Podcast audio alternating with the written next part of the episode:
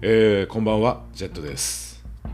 えーっと、一昨日の話なんですが、久しぶりに、えー会社に出社してきまして、えー本当にね、久しぶりにスーツを、えー着たんですが、まあ、ジャケットはともかくとして、パンツがですね、もうほんとパッツンパッツンで、で、もともとね、そのパンツちょっと細身めのパンツだったっていうのも、まああったとは思うんですけど、まあ決してね、あの自分ジムで太ももがっつり鍛えてるからとかではなくてですね、私ってデブだったのっていうね、ただの、えー中年太りのおっさんの話だったんですが、まあね、あんだけ毎日家にこもって、で、酒ばっか飲んでたらね、まあこうやってすくすくといつの間にか育っていってしまったっていうのは、まあ致し方ないわけでは、えーあるんですが、まあそれでもね、思わず、このわがまま放題の中年のおっさんの体ね、痩せなきゃなと、えー思いました。特にタクシーから降りるときなんか、このね、パンツのここのケツのところがね、もう破けんじゃねっていうくらい、あの、パッツンパッツンで心配になるぐらいでして、ほんとね、マジで痩せなきゃだわと。久々に、えースーツを着て改めて、えー思い知らされました。でそれでその日は、まあ、久々のね会社の出勤ででちょうど同じチームの、えー同年代のね仲の良いあの同僚もオフィスで、えーその日ね同じ日にクライアントと、まあ、ミーティングがあったとかいうことで出社していたんで、まあ、お互いね会社で顔を合わせるのも本当に久しぶりだったんで、まあ、一緒に昼ご飯でもしましょうかということになりましてあの会社の近くにあるちょっとねいい感じのヤムチャのできるお店に行って小籠包とかまあエビのシューマイとかね熱いのを夫婦言わせながら、まあ、お互いね仕事の愚痴を漏らしたり、まあ、日々の生活のあれこれをね話したり、えーしてきました。であのヤムチャというか、まあ、天津というか、まあ、中華料理といいますかついこの間、えーゲイの方3人でやられている、えーポッドキャスト番組明日もゲイで餃子の話をちょうど、えーされていましてであさこさんあそこさんは、えー皮からね餃子作るとかであと皮にネタを包む時のコツとかもね詳細を皆さんでお話しされていてもうなんだかもうね自分からすればもうすごい レベルの高いお話をされてたんでまあ日頃ね大して料理もできないような自分はそれを聞きましてえ世間のゲイの人たちはみんな餃子も皮からちゃんと作って家で出来たての餃子焼いて食べてるのってね。まあそんな風に感じまして。まあねゲストとして参加して参加されていたアキラさんはまあ人生でね餃子なんて2回ぐらいしか作ったことないですってまあそんなお話されていましたが、まあ、自分は振り返ってみますと。まあ40年以上生きてきまして。まあ恥ずかしながら一度も餃子、えー作ったこと、えーないです。まあね、あの、我が家の冷凍庫には日々、えー冷凍のね、餃子は常備されてあるんですけども、いやね、お手製の皮から作る餃子、ほんとうまそうだなって、あの、聞きながら思っていまして。まあ、というかね、やっぱりこうやって料理ができる人って、やっぱ憧れるわってね、思いながら、えそんな、え明日もゲイのお三方のお話を、え拝聴していました。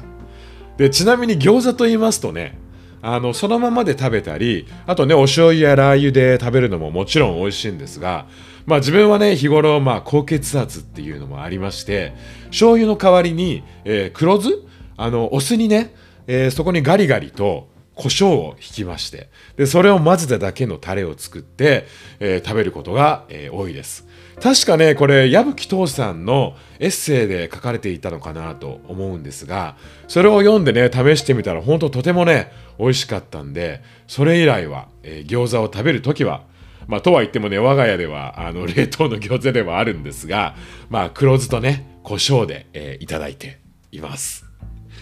えーでまたね話がそれてしまいましたけどもそのね会社の同僚とのヤムチャね、えー大根餅とかシューマイねそんなあの天津をいただきながらまあねサラリーマンとしてのね本当にしんどくてなんとかねお互いギリギリでやってるそんなね日々のことを愚痴りあったりでそれからねまあこの年齢になるとお互いのね健康の悩みとかもまあそんなことをいろいろね一緒に話しながら久しぶりにスーツで、えー同僚と、えーランチ、えーしてきましたというお話でした。でそれからランチと言いますとねあの普段は家で仕事をしている時はまあ適当に焼きそばとかあとはね親子丼もどきみたいなものを作ったりとかまあ繁忙期はねもう納豆ご飯と味噌汁みたいにして済ましちゃうことも多いんですけども先週末はなんだか急に牡蠣が食いたいっていう話になりましてでしかも生牡蠣の方ねあのこれ時々ほんと無性に食べたくなる時があるんですがまあ生牡蠣っていうとやっぱりね食中毒がねああの自分の周りにもね牡蠣に当たってそれ以来もう絶対牡蠣は食わねえみたいなそんな輩が何人もいるんですけども、まあ、幸い自分はね今のところ牡蠣に一度も当たったことがなくて、まあ、いわゆるね月の英語名に R がつくだ時つく月だけっていうのをね目安に生牡蠣ね食べたい時は時々お店でいただいたり、えー、してはいるんですけども。で今回はですねまあ週末っていうこともあって久しぶりに殻付きの牡蠣を、えー、袋ごと買ってきまして我が家で生牡蠣大会やっちゃおうっていうことでね。まあ先ほどね餃子も作ったことがないっていうくらいまあ料理ベタな自分ではあるんですがまあ生牡蠣ならね殻をまあナイフで開けるだけっていうね。あの我が家には牡蠣専用のナイフと軍手も、えー、キッチンに常備されておりまして。なのでまあその週末はね昼間から、えー、冷蔵庫に仕込んでおいた冷えたね白のボトルを開けまして生牡蠣ちゃん、えー、いただいちゃいました。でね生牡蠣ちゃんねそのまま食べて食べてももちろん、えー、美味しいんですがでね白ワインといただいてであとはねレモンを絞っても美味しいしであとはシャロットとかね刻んで乗せても美味しいしってねもうマジで最高オブ最高でねもっと食べたいっていう気持ちはあるんだけどもでも食中毒も怖いっていうねあの絶妙な心のバランスの中でいただく、えー、スリルとサスペンスの生ガキちゃん本当に、えー、大好きです。えー、といったところで、えー、今回も、えー、独占中年男子の30分始めていきたいと思います。えー、この番組は40半ばのおっさんが、えー、中年男子の日頃の思いや悩み事だったり、えー、時には懐かしい昭和ネタやゲイ、オカマネタなどを、えー、同じくおじさんおばさんと呼ばれる、えー、中年世代の人々や、えー、あるいは中年予備軍の人々と共有しながら、えー、中年のゲイが一人ほろ酔いで語る、えー、かなり緩めのトーク番組となっております。えー、どうぞ最後まで聞いていただけると嬉しいです。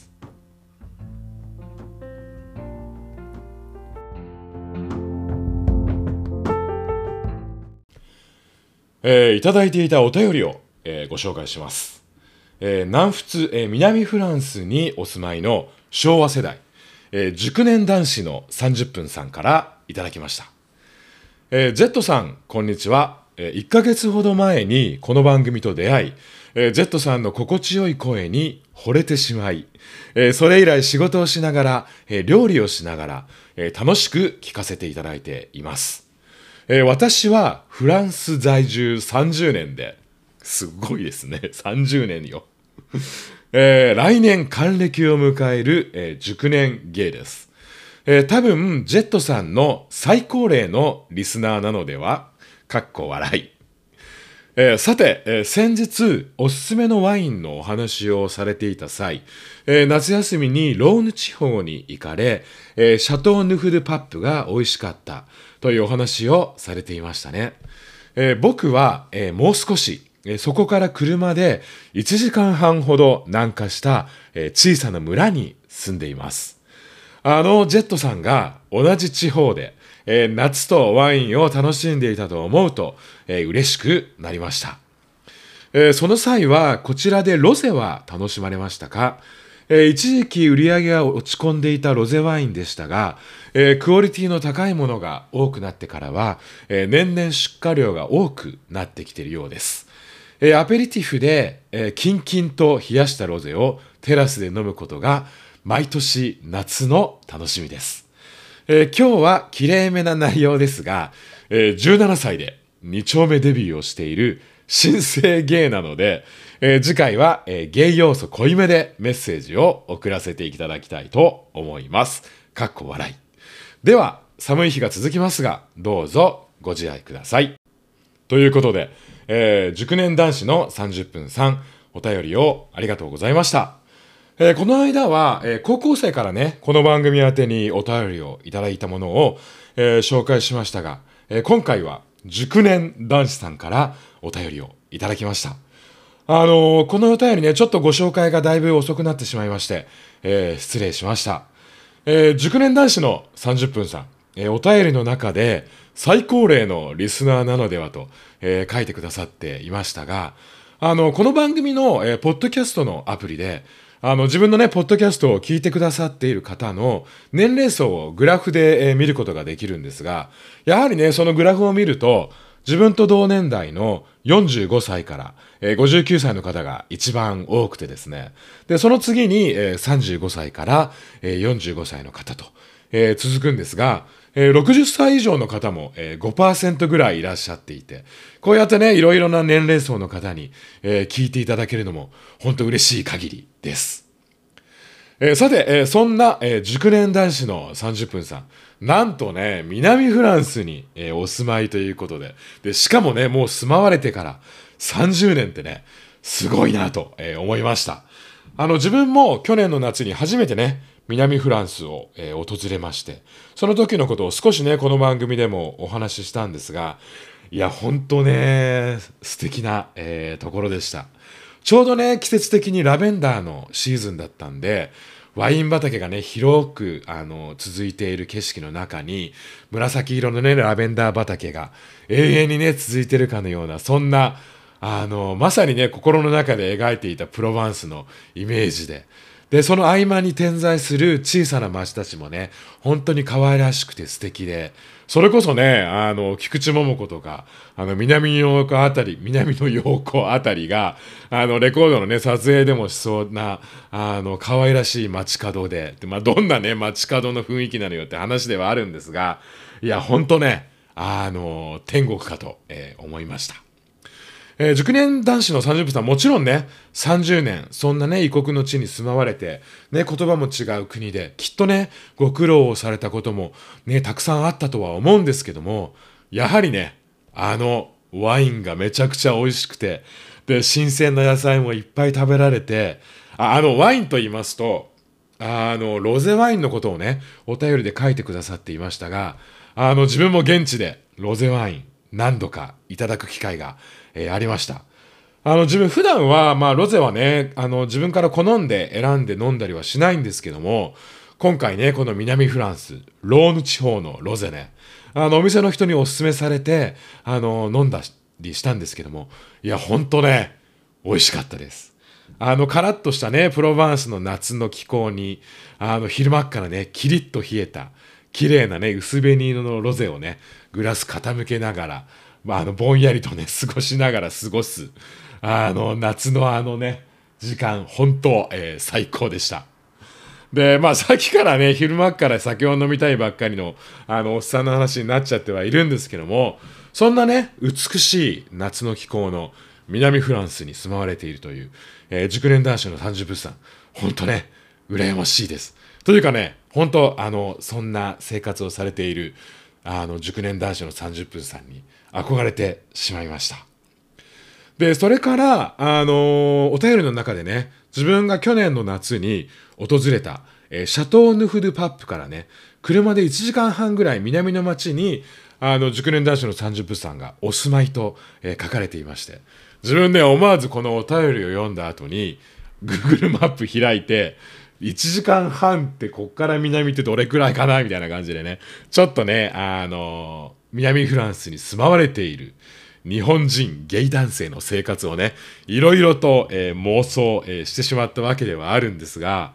あの、南フランス、えー、プロヴァンス地方と言いますと、え南仏プロヴァンス地方の12ヶ月っていうね、あの、一時期すごく流行った本がありまして、で、内容というと、えロンドンでのね、仕事を辞めて、南フランスに移り住んだ、えー、中年男性のね、生活を続いた、まあ、エッセイ本っ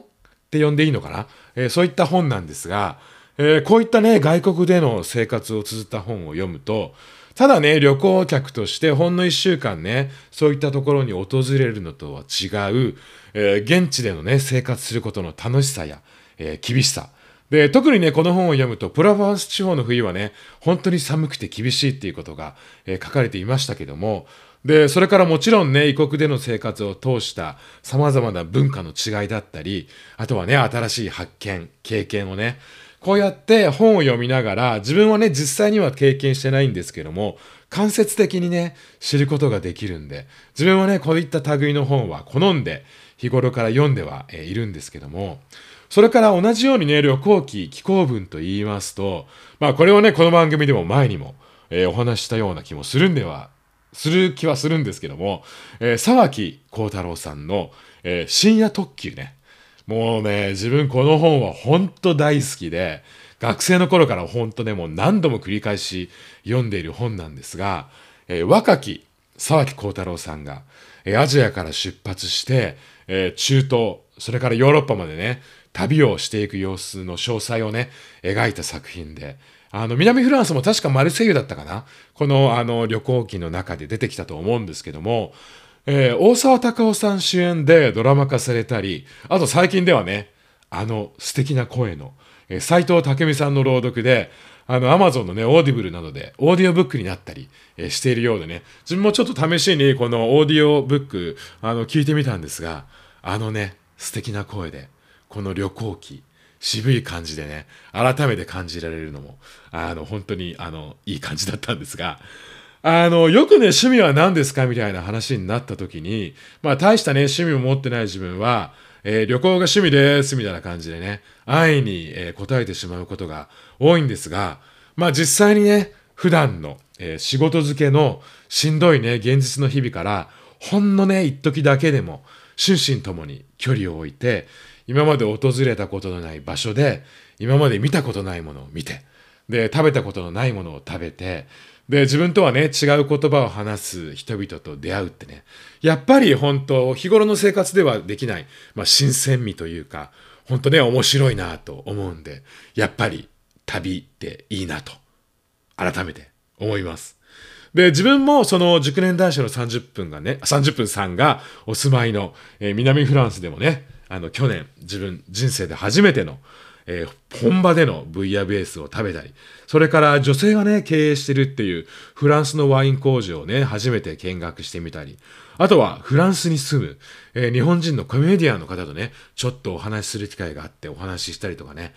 あの、中年と呼ばれるこういった年齢になると、なかなかね、人生での初体験っていう経験ができなくなってしまうんですけども、やっぱりこうやって旅をすると、まだまだね、見ても、見たことがないものがあって、新しい経験ができるっていうね、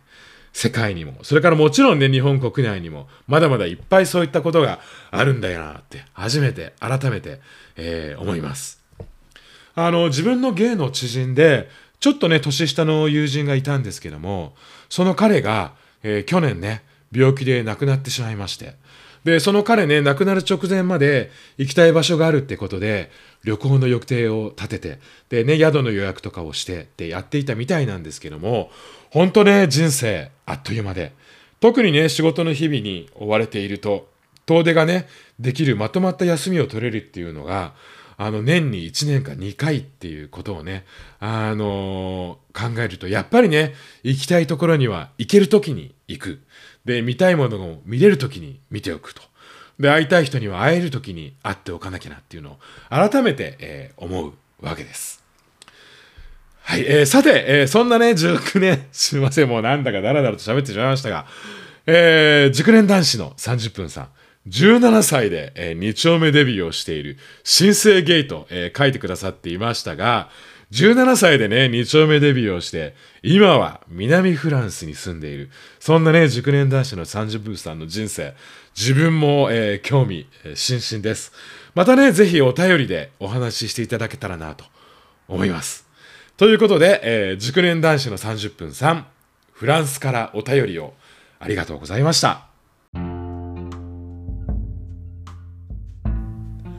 あの自分以前は読みたい本を見つけるとそれこそね近所の紀ノ国屋さんとか、えー、本屋さんに行って紙の本を買って、えー、読んでいたんですけども、まあ、なんせね本って増えてくると本当にかさばるんでねもうここのところはずっと Amazon の Kindle とか、えー、電子書籍で、えー、購入して読むことが本当に多くなっているんですが今回ネット上でたまたま見つけた本はなんだかどうしてもね紙で、えー、読みたくてですね、えー、購入したんですけども、えー、美談に朽ちる前に日記を書いたという本で、えー、高マックさんという方が、えー、書かれた、えー、日々の日記をまとめたもので、まあね、人の日記を読むというのはちょっとね、抵抗感というか、不思議な気持ちでは、えー、あったんですが、とても、えー、素敵な本です。まだね、昨日届いたばかりで全部は読めていないんですが、あの内容は、えー、体調を崩されて、えー、会社を会社を長期で、えー、お休みされている、えー、高マックさんの日々の生活を、えー、日記としてねまとめられたもので。で高マックさんの描かれたイラストやで時々挿入される、えー、無理な日のプリンの写真。あのねきっと誰もがあの多かれ少なかれ抱えている抱えている日々のねつよ辛さを、えー、高マックさんが、えー、代弁して書いてくださっているような、えー、内容にも個人的には読めてで自分も寝る前に、えー一日一日分をあの昨日届いたばっかりなんですが読んでいてほっこりした気持ちにながらなりながら、えー、眠りに、えー、つけています。でタガマックさんのイラストも本当に自分の好みのイラストで、えー、大好きです。あのおすすめの本なんでもしよろしかったら、え、見つけて、え、読んでみていただければと思います、え、タイトルが「美談に朽ちる前に日記を書いた」という、え、本です。えー、といったところで、えー、今回はこの辺にしておきたいと思います、えー、この番組では引き続きお便り、メッセージお待ちしています。えー、e メールアドレスは独占30分アットマーク gmail.com です、えー。番組専用のお便りフォーム、えー、X アカウントなど、えー、このポッドキャストの番組概要欄にありますんで、えー、そちらからぜひお便り、メッセージ、えー、ご質問、ご相談などなど何でも送っていただけるとえー、とてもとても嬉しいです。えー、老若男女大歓迎です、えー。いつも楽しみにしていますので、お便りどうぞよろしくお願いします。えー、インスタ、えー、ツイんインスタ、ツイッターも、えー、ぼちぼちやってますんで、えー、よかったらフォローをお願いします。ということでね、もう暦を見ると1月も終わりですが、いやね、ほんとこの調子でいくと今年もあっという間にね、時が過ぎてしまいそうですが、えー、これを聞いてくださってる方もね、寒い日が続きますけども、どうぞね、あのー、風には気をつけて、無理をなさらずにね、暖かくして、えー、お過ごしいただければと思います。あの、体温がね、一度でも下がると、免疫力がね、ドーンと下がってしまうっていう話なんで、あの、やっぱりね、暖かくして過ごすっていうのは大事だと思いますんで、あの暖かくしてお過ごしいただければと思います。えー、それでは、独占中年男子の30分、今回もほろ酔いでちょっとね、したったらずになってしまいましたが、次回もよろしくお願いします。